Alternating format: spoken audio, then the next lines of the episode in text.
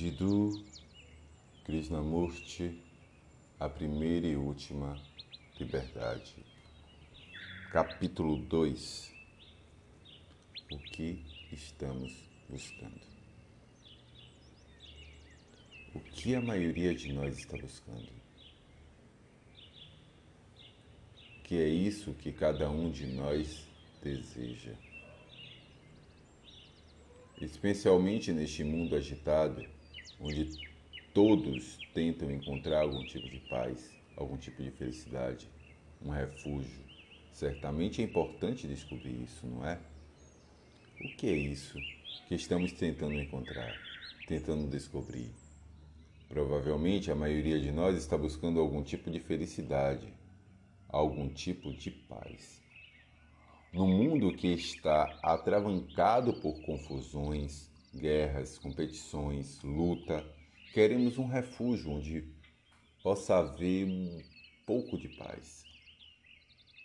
Acho que é o que a maioria de nós quer. E assim perseguimos isso. Vamos de um líder a outro, de uma organização religiosa a outra, de um mestre a outro. Então, Estamos procurando a felicidade ou estamos buscando algum tipo de recompensa da qual esperamos obter felicidade? Há uma diferença entre a felicidade e satisfação. Pode-se procurar a felicidade? Talvez você consiga encontrar satisfação, mas seguramente não encontra felicidade. A felicidade é uma decorrência um subproduto de outra coisa. Desse modo, antes de aplicarmos nossa mente e coração sobre algo que requer muita seriedade, atenção, reflexão, cautela, devemos investigar o que estamos buscando. Se há felicidade ou a satisfação. Não devemos? Queremos ser recompensados Queremos descobrir um sentido de completude ao término de nossa busca. Afinal, se estamos buscando a paz, podemos encontrá-la muito facilmente. Podemos nos devotar cegamente a algum tipo de causa, de ideia e nos abrigar nela. Certamente isso não resolve o problema. O mero isolamento de uma ideia não significa uma libertação de um conflito. Portanto, devemos investigar o que é isso, não? Tanto interior como exteriormente, o que cada um de nós deseja. Se essa questão estiver clara para nós, não precisamos ir a lugar algum, a nenhum guia, a nenhuma igreja ou qualquer organização. Por conseguinte, nossa dificuldade é que esteja claro para nós mesmos em relação à nossa intenção. Não é isso?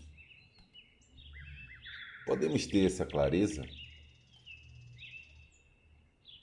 E esse esclarecimento vem por meio da procura, por meio da tentativa de descobrir o que os outros dizem. Desde o mestre mais elevado até o habitual pregador de uma igreja qualquer. Você precisa recorrer a alguém para descobrir isso? No entanto, é o que estamos fazendo, não é? Lemos incontáveis livros, participamos de muitos encontros e reuniões Ingressamos em várias organizações, tentando assim encontrar um remédio para o nosso conflito, para os sofrimentos da nossa vida. Ou se não fazemos tudo isso, é porque achamos que já descobrimos o que buscamos, buscávamos. É quando dizemos que determinada organização, determinado mestre, determinado livro nos realiza. E então permanecemos naquilo, cristalizados, enclausurados. Em meio a toda essa confusão, não estamos buscando alguma coisa que seja permanente, algo duradouro, alguma coisa para chamarmos de real, de Deus, de verdade, ou como quiserem. O nome não importa, pois certamente a palavra não é a coisa. Logo, nós nos deixemos enredar pelas palavras. Vamos deixar isso para os conferencistas profissionais. Há, em quase todos nós, uma busca por algo permanente. Não é verdade?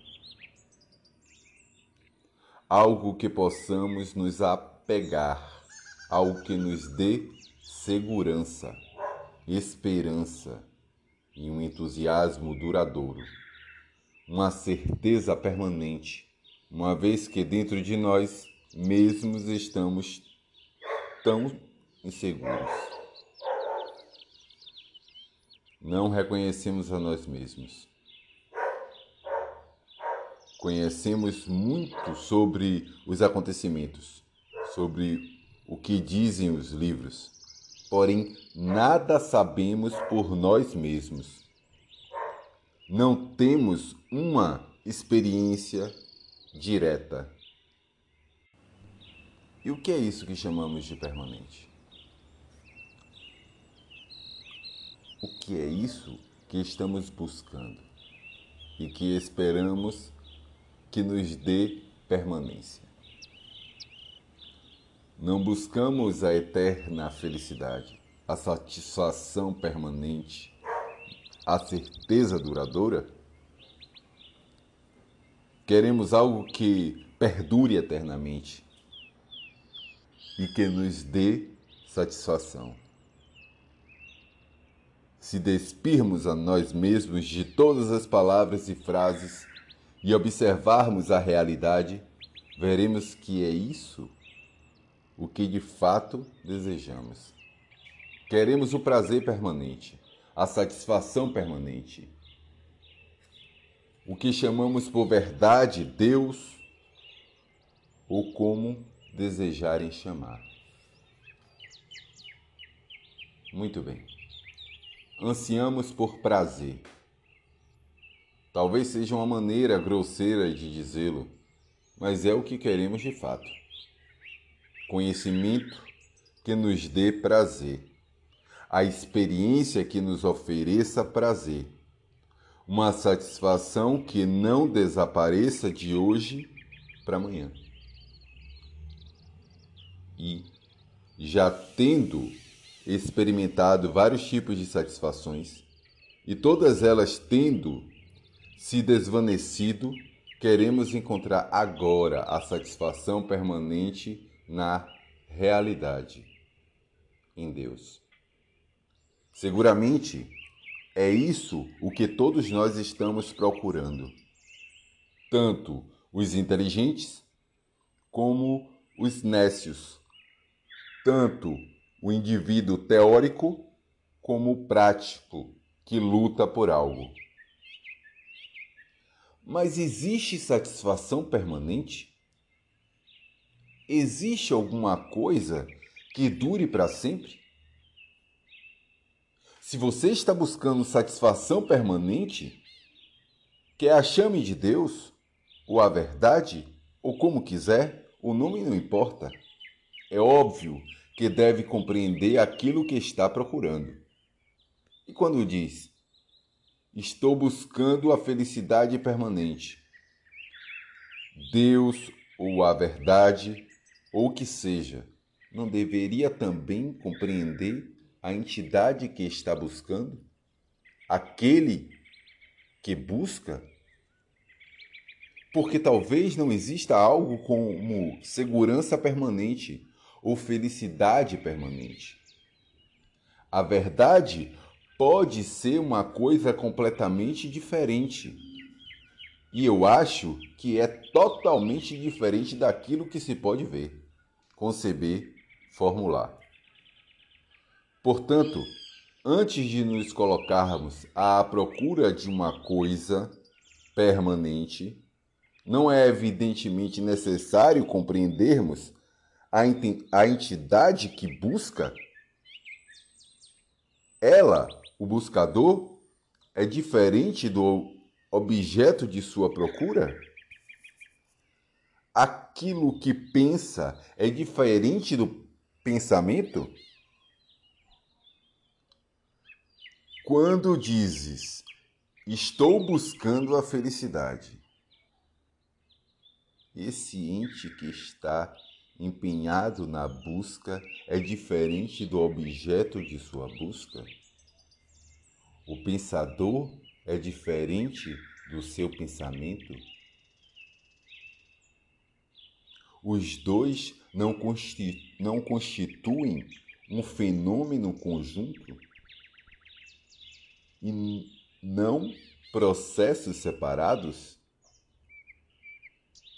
Consequentemente, é essencial que se compreenda a entidade que busca, antes de tentar compreender aquilo que ela está buscando.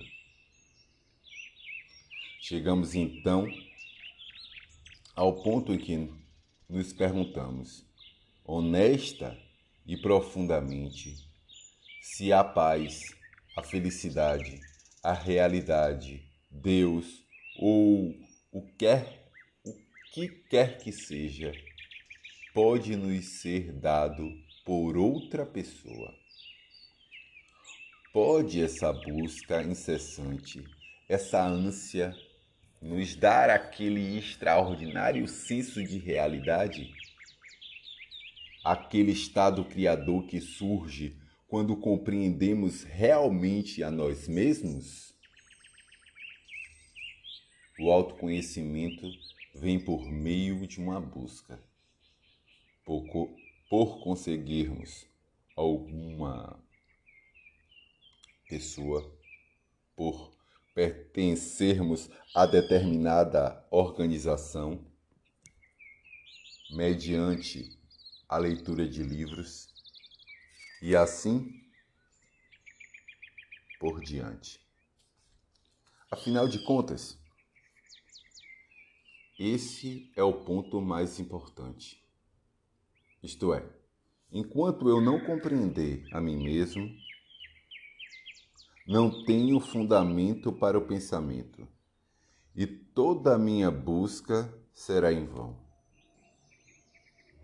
Posso me refugiar em ilusões, fugir da competição, da luta, do conflito. Posso venerar alguém, po posso procurar minha salvação por meio de outra pessoa.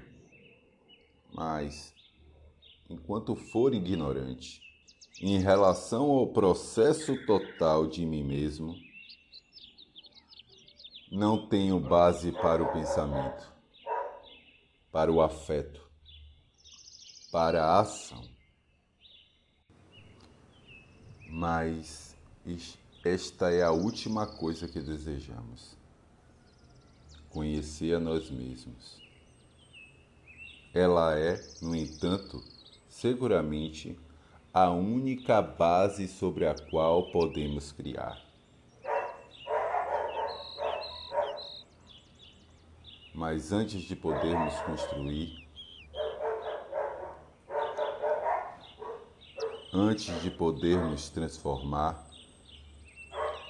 antes de podermos condenar ou destruir, precisamos conhecer aquilo que somos. Sair por aí procurando, mudando de instrutores, de gurus, praticando yoga, técnicas de respiração, realizando rituais, seguindo mestres e todo o resto é inteiramente inútil, não acham? Isso não tem nenhum sentido. Mesmo que as próprias pessoas a quem seguimos digam: estudem a si mesmos. Porque o mundo é o que somos. Se somos mesquinhos, invejosos, superficiais, gananciosos, isso é o que criamos ao nosso redor. Isso é a sociedade em que vivemos. Parece-me que antes de partirmos para uma jornada a fim de descobrir a realidade, para encontrar Deus, antes de podermos agir, antes de podermos ter um relacionamento com os outros, a sociedade, é essencial começarmos pela compreensão de nós mesmos. Considero ser sincera aquela pessoa que está totalmente interessada nisso. Em primeiro lugar, e não como atingir determinado objetivo.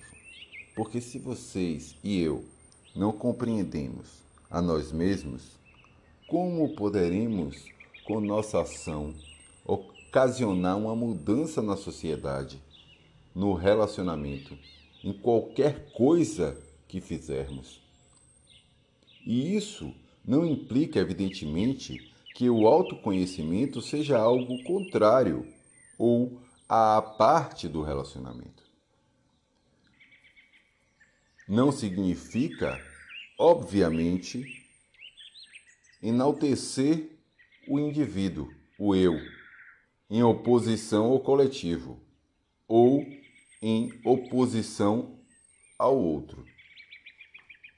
Agora, sem conhecer a si mesmo, sem compreender sua própria maneira de pensar e por que pensar determinadas coisas, sem compreensão da origem do seu condicionamento e por que possui determinadas crenças relativas à arte e à religião, a seu país, a seu próximo e a si mesmo.